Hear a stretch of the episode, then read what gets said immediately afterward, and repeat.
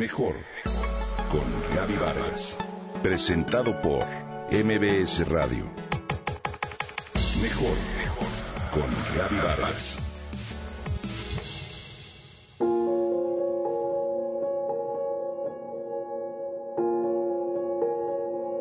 Recientemente y de forma trágica falleció Ignacio Padilla, escritor, narrador, prologuista y autor de obras para niños.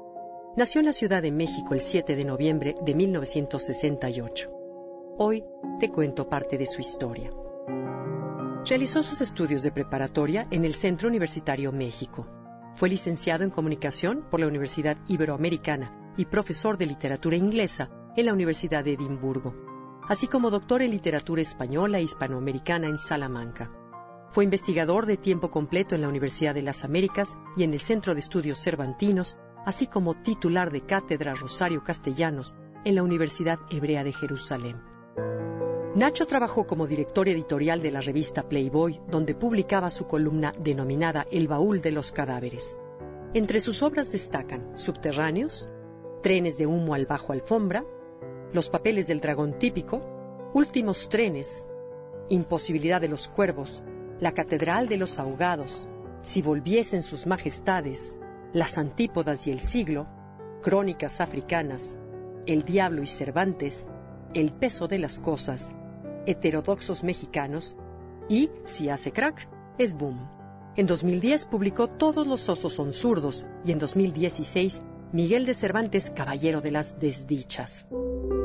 Ignacio Padilla obtuvo diversos premios y reconocimientos, como los tres premios de literatura Bellas Artes. En 1994 publicó el relato El año de los gatos amurallados, por el cual recibió el premio Calpa de ciencia ficción. También fue agregado cultural de la Embajada de México en la Gran Bretaña entre el 2001 y 2003. Fue becario de la John Simon Guggenheim Memorial Foundation y es miembro del Sistema Nacional de Creadores. El 11 de febrero de 2011 fue nombrado miembro correspondiente en Querétaro de la Academia Mexicana de la Lengua.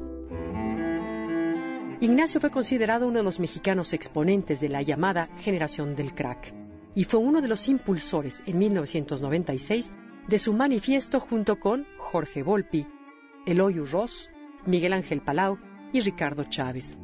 Colaboró en varias revistas literarias como Lateral, Letra Internacional o Quimera, entre otras.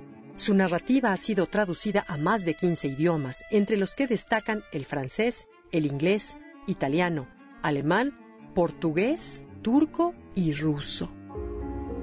Ignacio falleció el 20 pasado de agosto en un accidente automovilístico a los 47 años de edad ante la consternación del mundo literario. Su esposa, sus dos hijos y sus amigos, Rosa Beltrán, Jorge Volpi, Mauricio Montiel y Gonzalo Celorio, le dieron su último adiós. Tendrá que pasar mucho tiempo para que asimile esta oquedad tan espantosa, porque una muerte tan imprevista, tan accidental, lo deja a uno atónito y sin palabras, expresó Celorio a la prensa, quien se hallaba visiblemente afligido. Recientemente sus amigos y colegas le rindieron una celebración literaria por ser un protagonista de la literatura mexicana.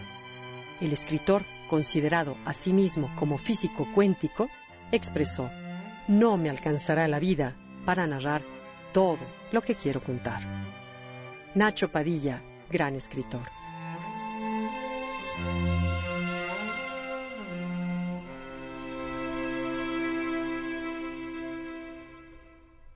Comenta y comparte a través de Twitter. Gaby-Vargas. Mejor con Gaby Vargas. Presentado por MBS Radio.